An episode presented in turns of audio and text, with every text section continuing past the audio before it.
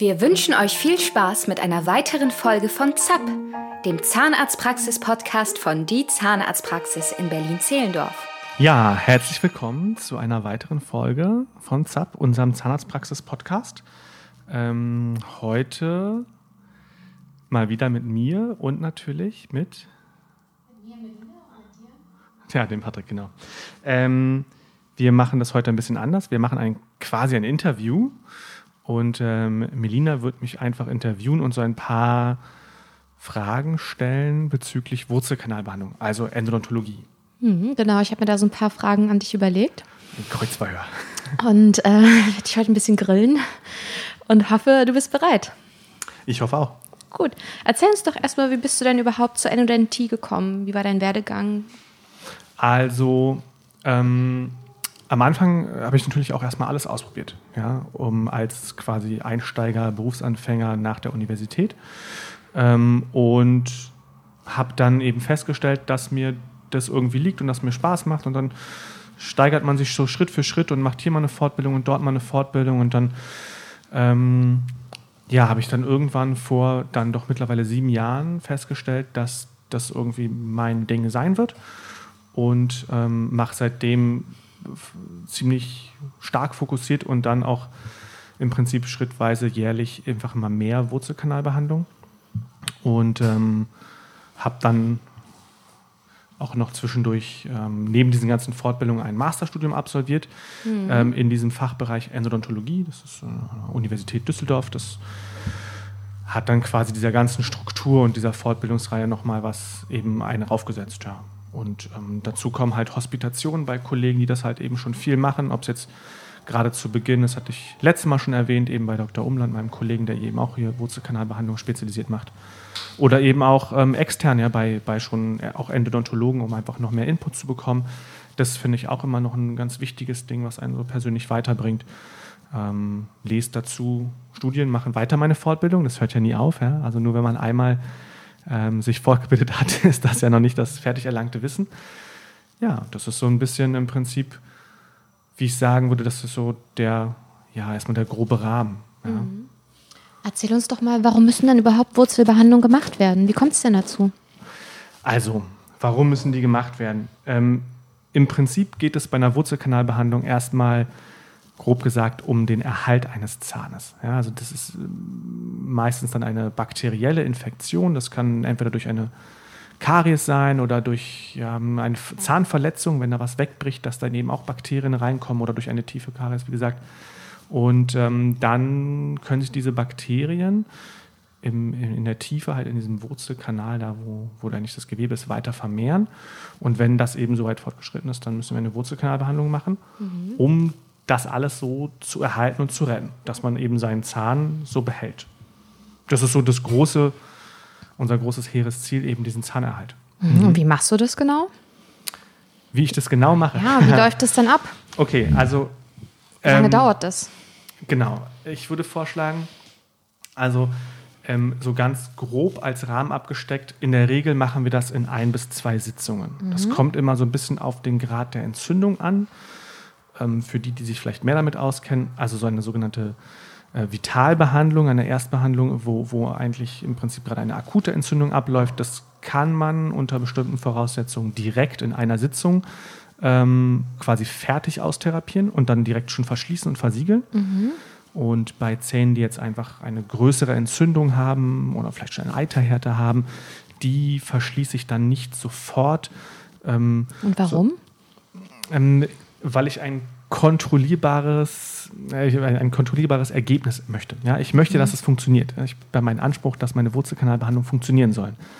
Und ähm, wenn da eben noch so ein richtiger Eiterherd unten, also salopp gesagt, da unten noch am Brodeln ist und ich verschließe das noch in diesem akuten Zustand, dann finde ich schwierig, das zu kontrollieren. Mhm. Was mir noch weiterhilft, und das ist vielleicht auch interessant für Leute, die das vielleicht auch gerne machen wollen, dieser zweite Termin ermöglicht mir eine neue Perspektive. Manchmal ist man in der ersten Sitzung da so fokussiert und wir gucken, ja, kommen ja bestimmt später nochmal, ich weiß, was du für Fragen vorbereitet hast, aber durch dieses Mikroskop und ähm, sehe halt extrem detailliert halt alle kleinen Kanalstrukturen. Und dann ist man manchmal so darauf fixiert, dass dann in der zweiten Sitzung so ein frischer Blick mhm. mir nochmal einfach manchmal eine andere Perspektive ermöglicht. Ja, ja gerade bei komplexen. Ich auch aus persönlicher Erfahrung. genau, ja.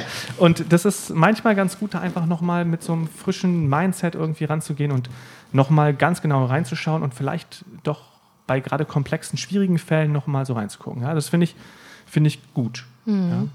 Mir hilft es. Alles klar. Und sag mal, wie ist die Erfolgsaussicht? Wie gut ist die Prognose, wenn du so eine Wurzelbehandlung machst?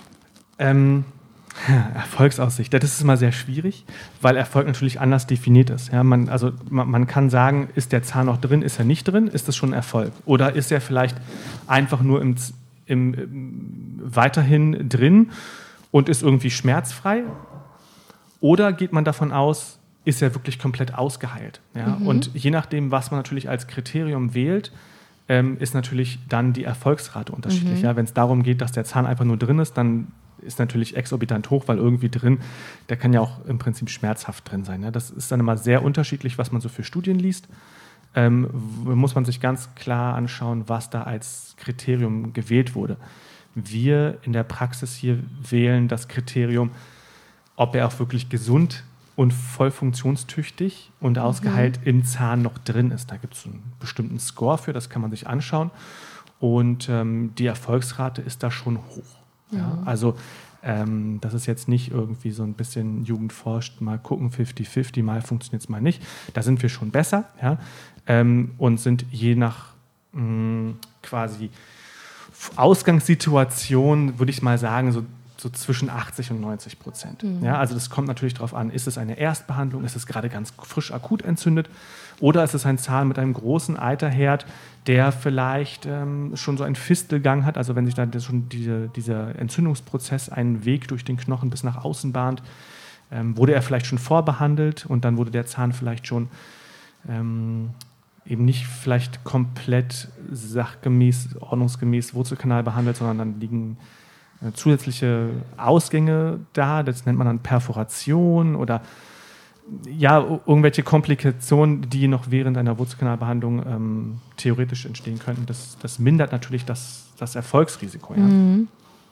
Nichtsdestotrotz muss man vielleicht da auch erwähnen, dass am Ende trotzdem nichts besser ist als der eigene Zahn. Wir haben super Möglichkeiten, verloren gegangene Zähne wieder zu ersetzen aber der eigene Zahn ist und bleibt das Beste. Mhm. Und deswegen haben wir da auch eben mit diesen Wurzelkanalbehandlungen langfristig über Jahre, Jahrzehnte gesehen einfach immer noch das Beste für unsere Patienten getan. Mhm. Gut, dann würde ich nochmal einhaken. Mm, das heißt also, es können die meisten Zähne mit einer Wurzelbehandlung behandelt werden, aber nicht alle. Verstehe ich das richtig? Ja, absolut, leider. Mhm. Also es gibt, es gibt äh, quasi K.O.-Kriterien. Mhm. Ja? Also wenn zum Beispiel ein Zahn, äh, also wenn man das so betrachtet, ist es eigentlich meistens gar nicht unbedingt das K.O.-Kriterium mhm. von Seiten der Wurzelkanalbehandlung. Mhm. Da können wir ganz, ganz viel machen, sondern das K.O.-Kriterium, weshalb eine Wurzelkanalbehandlung in der Regel nicht funktioniert oder vielleicht nicht mehr der, der erstbeste Weg wäre, ist meistens entweder, weil unglaublich viel vom Zahn schon verloren gegangen ist, entweder durch eine riesengroße Karies oder weil vielleicht der Knochen schon sehr stark abgebaut wurde, sodass der Zahn irgendwie noch da ist, aber er steckt halt einfach gar nicht mehr im Knochen fest mhm. drin. Und ähm, oder er ist vielleicht durch, durch eine Verletzung, durch einen Unfall sehr stark in Mitleidenschaft gezogen und ganz, ganz tief weggebrochen, sodass man ihn eigentlich im Prinzip gar nicht mehr aufbauen kann. Oder er ist halt komplett zerbrochen. Ja, also mhm. hat er eine sogenannte Längsfraktur. Auch da, ich weiß, dann gibt es dann für die ganz Spitzfindigen auch Möglichkeiten, das theoretisch wieder zu, ähm, zu verschließen. Äh, das würde jetzt ein bisschen weit führen. Also stellt gerne eure Fragen, Kommentare. Ich kann mhm. da gerne darauf antworten. Aber ähm, im Prinzip gibt es halt bestimmte K.O.-Kriterien. Selten ist es jetzt eigentlich vom Wurzelkanal ausgehend, würde ich mhm. so sagen. Das heißt also de facto, man könnte das immer machen, die Wurzelbehandlung, aber wenn eben andere Faktoren am Zahn ja. sozusagen den, die Prognose so verschlechtern, dann lohnt sich das gar nicht mehr, diesen Aufwand der Wurzelbehandlung zu betreiben. Und man würde sich dann eher dafür entscheiden, den Zahn zu ziehen, vielleicht? Ähm, ja, ja. Ich versuche das immer ganz transparent mit den Patienten ähm, zu besprechen, ja, weil also selbst aus meiner Sicht, der voll und ganz für Wurzelkanalbehandlung ist und natürlich um jeden Zahn kämpfen möchte, gibt es einfach auch einen Punkt, wo ich dem Patienten auch sage, das ist jetzt halt eigentlich nicht mehr das beste Therapiemittel, mhm. weil es mhm. langfristig nicht wohl funktionieren kann. Und ähm, dann muss man leider sagen, gut, dann macht es einfach nicht mehr viel Sinn. Da ja. gibt es dann einfach bessere Möglichkeiten. Ist ja dann ne? auch fairer, das direkt zu sagen. Ja, genau. Ja. Also ich finde, das muss man einfach, also da können wir die Entscheidung, finde ich, immer nicht so ganz abnehmen. Mhm. Wir können ja mhm. nicht für den Patienten sprechen, aber wir können versuchen, einfach so umfassend aufzuklären und äh, dass der Patient sich seine Meinung bilden kann und dann entscheiden kann, ob er das machen möchte oder nicht. Mhm. Und sag nochmal, was ist denn eigentlich der Vorteil, wenn man zu einem Spezialisten geht? Warum benutzt ihr Dentalmikroskope? Was qualifiziert dich, die Wurzelbehandlung besser zu machen als jemand, der vielleicht nicht darauf spezialisiert ist? Ähm, also es ist, finde ich, relativ, glaube ich, eigentlich einfach darauf zu antworten, weil ähm, ähm, ich mache das ja tagtäglich. Ja. Insofern kommt da halt eben ganz andere Routine und eine Erfahrung dazu und mache mehrere hundert im Jahr und ähm, das eben seit mehreren Jahren, habe viele Fortbildungen besucht und besuche immer noch weiter Fortbildungen. Und ähm, das sind einfach Faktoren, die überall in der Medizin oder generell im Berufsleben eine Rolle spielen. Ja, wenn man eine OP bei einem Orthopäden haben will und der macht seine erste Knie-OP, dann ist man wahrscheinlich auch aufgeregter, als wenn er halt so einen OP-Katalog von 10.000 Knie-OPs vor sich ja. hat. Ja? Und das ist bei uns mit den Wurzelkanalbehandlungen eben auch so. Man, die ganz einfachen Fälle, da macht es vielleicht keine riesigen Unterschiede, aber so ganz einfache Fälle, dass die jetzt nur einfach sind, so ist es eben auch nicht. Ja? Und gerade je komplexer und schwieriger das wird, und dann kann man eben auch diese komplexen Dinge einfach routinierter und auch einfach besser mit einem sicherlich höheren Erfolgszahlen ähm, eben behandeln. Und das macht schon den Unterschied. Ne? Also dieses Wurzelkanalbehandlung, ich meine, das ist, wenn man vielleicht mal bei uns war, ist halt eben auch ein ganz anderes Arbeiten. Ne? Wir arbeiten ja unter, unter so einem Kofferdamm, das ist, sollte eigentlich Standard überall sein, wenn er so eine Wurzelkanalbehandlung macht. Ähm, und dann unter Mikroskop und das ist halt eben ähm, doch ein ganz anderer Arbeitsablauf und eine andere Atmos Arbeitsatmosphäre, sodass das für mich auch einfach, um nochmal auf die erste Frage zurückzukommen, ähm, mein, zu meinem Werdegang, einfach dazu geführt hat, dass man sich eigentlich als Wurzelkanalspezialist irgendwann die Frage stellen muss, macht man das jetzt wirklich nur noch, weil es eben so anders ist? Oder versucht man das doch noch irgendwie nebenbei zu machen? Und ich, für mich war das klar, dass ich das halt so mich darauf fokussieren kann, weil ich dann nur dann da oben hinkomme, wo ich will. Mhm. Noch mal eine andere Frage, ein bisschen in einem anderen Klar. Bereich. Ähm, wenn ein Zahn schon wurzelbehandelt ist und du machst ja auch so Revisionsbehandlungen, wie kann denn das sein, wenn der Zahn ja eigentlich schon tot ist, dass er trotzdem dann wieder Beschwerden macht? Ähm, also Revisionsbehandlungen sind Zweitbehandlung. Mhm. Das heißt, der Zahn hatte mal Beschwerden, wurde Wurzelkanal behandelt und dann, ähm, was du meinst, ist, dass der dann aber erneut nochmal Beschwerden macht. Ja? ja. Ähm, das liegt daran, an natürlich vielen Gründen. Also erstmal, dass er überhaupt, diese, dieser Zahn macht dann an sich erstmal in der Regel keine Beschwerden, aber der liegt ja in einem Knochen eingebettet. Und da sind natürlich weiterhin Nerven und Gefäße und das Ganze, der Knochen eben. Und das macht natürlich schwer Beschwerden, wenn da eine Entzündung drin ist. Mhm. Und ähm, das kann mehrere Ursachen haben. Also häufig ist es eben so, dass wir dann feststellen, dass vielleicht ein zusätzlicher Kanal noch da ist, der bei der Erstbehandlung nicht gesehen wurde, weil entweder das Mikroskop nicht da war, viele Strukturen sehen wir einfach eben nur unter Mikroskop, oder ähm, weil im Prinzip, selbst wenn ein Mikroskop da ist, ist es nicht gleich, man stellt sich ein Mikroskop dahin und dann kann man alle Wurzelkanalbehandlungen lösen, sondern dann war vielleicht das Mikroskop oder ein, ja, gibt es auch da unterschiedliche Qualitäten, ja, ähm, vielleicht da, was vielleicht die Auflösung nicht liefern konnte oder eben die Erfahrung war nicht da, dass man damit gerechnet hat, dass da unten eine Aufzweigung ist. Und ähm, da sind wir schon bei dem Thema Aufzweigung. Es gibt Seitenkanäle, Kanalverbindungen zwischen Kanälen. Es gibt sogenannte Istmen, das ist wie so kleine, kleine Brücken und Einziehungen zwischen Kanälen. Es gibt ein sogenanntes apikales Delta, das ist ähm, an der Wurzelspitze wie ein, ja, wie ein Flussdelta, eine Aufzweigung Ähm, und wir haben halt auch selten einfach kreisrunde Durchmesser von den Kanälen, sondern die sind mal breiter, mal schmaler, sind oval, haben, wenn man von oben rauf guckt, vielleicht so einen achtförmigen Querschnitt oder wie so, ein, wie so eine, ja, wie so eine Kidneybohne, so C-förmig. Also da gibt es diverse, was die Natur eben alles so liefert, ja, diverse verschiedene um, Konfigurationen, Möglichkeiten und das ist zum Teil schwierig, eben überhaupt erstmal mechanisch sauber zu bekommen und dann eben auch gründlich zu desinfizieren. Mhm. Wichtig ist auch einfach die Dauer. Wir müssen einfach auch eine gewisse Menge an Desinfektionsmittel benutzen, das ist ganz entscheidend und ähm, das eben durchfließen lassen und das geht halt nur in einer bestimmten Zeit und müssen dann die Spüllösung aktivieren und versuchen überall hinzubekommen und dann das alles dicht zu verschließen, ohne dass wir zu kurz und zu lang sind. Und das macht die Sache eben doch einfach recht komplex, auch in vermeintlich einfacheren Kanälen, sodass einfach häufig da das Problem besteht, dass einfach was vergessen wird. Mhm. Nicht aus böser Absicht, das will ich niemandem unterstellen, aber das ist halt einfach, einfach schwer, in diese ganzen Strukturen reinzukommen. Mhm. Und sag mal, die Behandlung selbst, ist die schmerzhaft?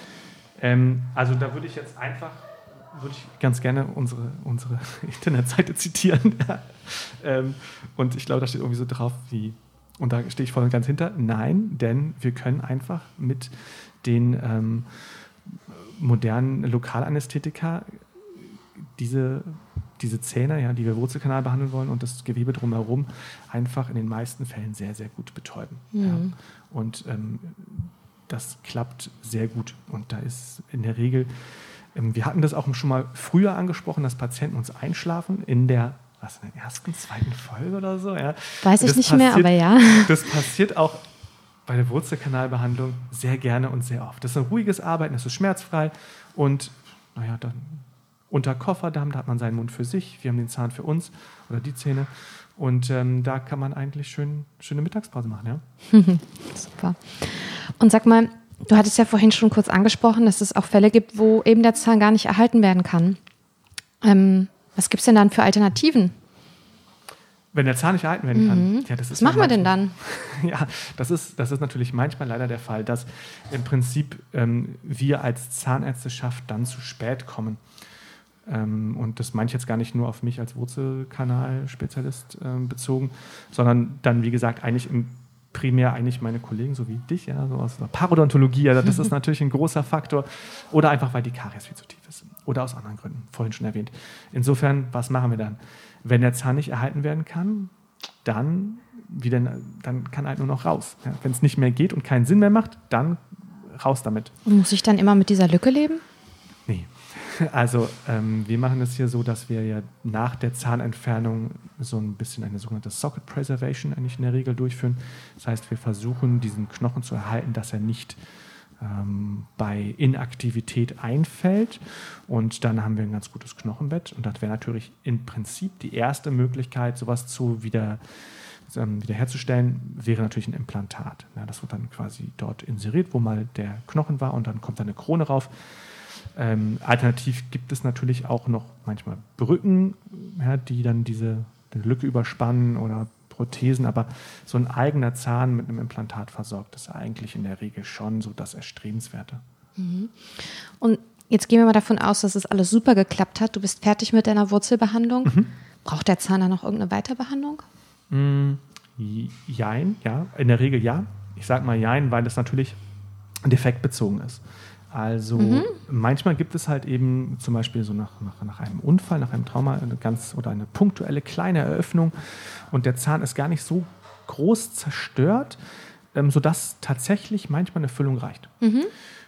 Häufig ist es einfach so, dass wir dann eine Wurzelkanalbehandlung brauchen, wenn vorher eben ähm, schon ein großer Defekt da war und eine große Karies da war, wenig Zahnsubstanz übrig ist. Und das ist der überwiegend meiste Anteil dieser Wurzelkanalbehandlung. Und ähm, dann muss der stabilisiert werden, indem wir diese Höcker komplett fassen und überdachen oder überkuppeln, ähm, sodass er eben nicht zerbrechen oder zerbersten kann. Mhm. Dann wird die Kraft eben äh, axial weitergeleitet. Das können die Zähne einfach am besten aushalten. Und ähm, das geschieht meiner Meinung nach am meisten immer noch so mit Teilkronen. Da kriegen wir einfach noch viel gerettet. Und wenn einfach sehr, sehr viel kaputt ist oder das sehr, sehr tief ist, ja, dann mit richtigen Kronen. Mhm. Insofern ist meistens eine Weiterbehandlung notwendig und dann unterschiedlich eben mit Teilkron, Kron, je nachdem, was der Defekt ebenso uns vorgibt. Alles klar. Ja, vielen Dank. Möchtest ja, du noch irgendetwas hinzufügen? Mir nee, sind die Fragen ausgegangen. du, äh, dann, ähm, nee, eigentlich nicht. Du hast mich viel gefragt. Wenn noch Fragen da sind, dann schießt einfach los, kommentiert. Ähm, wir freuen uns über Feedback. Super. Ja, zum Schluss wollen wir euch ja immer noch so einen Dental Lifehack mitgeben. Genau. So ein paar Tipps von uns an euch. Und äh, da habe ich heute ähm, mir das Thema Würgereiz ausgesucht. Ja, Patienten kommen manchmal und haben tierische Angst. Ne? Wenn du dann irgendwie da mit Wasserkühlung arbeitest und das Wasser läuft dir den Rachen runter oder wir müssen vielleicht mal einen Abdruck machen für eine Krone nach einer Wurzelbehandlung. Die Patienten freuen sich gar nicht auf diesen Abdruck. Und ähm, das Wichtigste ist, wenn ihr einen starken Würgereiz habt, dann sagt ihr auf jeden Fall am Zahnarzt vorher Bescheid. Weil der kennt dann schon so ein bisschen, weiß Bescheid, achtet besonders drauf und es gibt ganz viele tolle Techniken, die man anwenden kann, um das zu verhindern, dass ihr überhaupt einen Würgereiz habt. Das eine hast du gerade schon angesprochen, es ist der Kofferdamm. Es ist wie so ein Spanngummi, den man über den Zahn spannen kann. Und äh, das hat mir schon ganz oft ähm, die Behandlung gerettet. Zum Beispiel bei meinem eigenen Vater. Der hat auch so einen starken Würgereiz. Und habe ich einfach so ein Gummi über die Zähne gespannt. Dadurch läuft ihm das Wasser dann nicht so den Rachen runter. Und ähm, das ist total angenehm. Er ist auch eingepennt zwischendrin. Und es war total entspannt. Und ähm, Wichtig ist dann aber natürlich, dass man gut durch die Nase Luft bekommt. Und es ist auch schon der zweite Tipp, dass man einfach versucht, ganz ruhig und tief durch die Nase zu atmen. Das beruhigt ein bisschen und natürlich muss man dann auch nicht ständig schlucken und hat eben dieses Gefühl, Gott, da ist irgendwas in meinem Rachen, was mich irgendwie stört. Das hilft ja total gut. Und ähm, wenn das beides nicht klappt, können wir das auch eben die Behandlung unter Lachgas durchführen. Das heißt also, man ist weiterhin wach, ja. aber viel entspannter. Oh ja. Lachgas heißt nicht, dass man sich die ganze Zeit kaputt lacht, sondern einfach nur, dass man total relaxed ist, total entspannt ist. Man ist weiterhin ansprechbar, man bekommt alles mit, aber es ist einfach, ja, wie so nach einem guten Glas Wein. Viel entspannter, ja. ohne die, ohne den Fakt, ähm, dass man dann danach noch beschwipst ist, denn sobald das Lachgas wieder abgedreht wird, ist man sofort eigentlich wieder voll da. Erholt sich fünf Minuten und dann ist man theoretisch auch eigentlich gleich wieder einsatzbereit. Und ähm, ein super guter Tipp, den ich auch hier in der Praxis erst gelernt habe, ähm, ist so ein bisschen so ein Akupressurpunkt. Das könnt ihr auch selber mal ausprobieren. Wenn ihr so einen starken Würgereiz habt, könnt ihr sozusagen zwischen eurer Unterlippe und der Kinnspitze, da gibt es ja meistens so eine kleine Falte, so die tiefste Stelle dieser Einkerbung, da könnt ihr mal mit dem Fingernagel so ein bisschen reindrücken. Und man weiß nicht so genau, wie Akupunktur oder Akupressur funktioniert, aber aus persönlicher Erfahrung kann ich sagen, es funktioniert wirklich super, wenn man sich da richtig so ein bisschen reinpiekt. Ähm, bringt das so ein bisschen Entlastung und äh, es macht wirklich einen Unterschied. Ja. In puncto Würgereiz. Ja, das sind so ein paar Tipps. Und wenn ihr da noch Fragen zu habt, dann könnt ihr uns gerne jederzeit schreiben. Ihr könnt uns natürlich auch folgen auf Instagram unter die-zahnarztpraxis-berlin oder auf YouTube unter die Zahnarztpraxis. Ja, ja, herzlichen Dank für das Interview. Ja, danke dir, Patrick. Ja, ciao. Tschüss. Das war's mit ZAP, dem Zahnarztpraxis-Podcast von Die Zahnarztpraxis. Hast du Fragen? Schreib uns gerne bei Instagram unter die-zahnarztpraxis-berlin. Mehr Informationen über unsere Praxis findest du unter www.berliner-zahnarzt.de. Bis zum nächsten Mal mit einer weiteren Folge von ZAP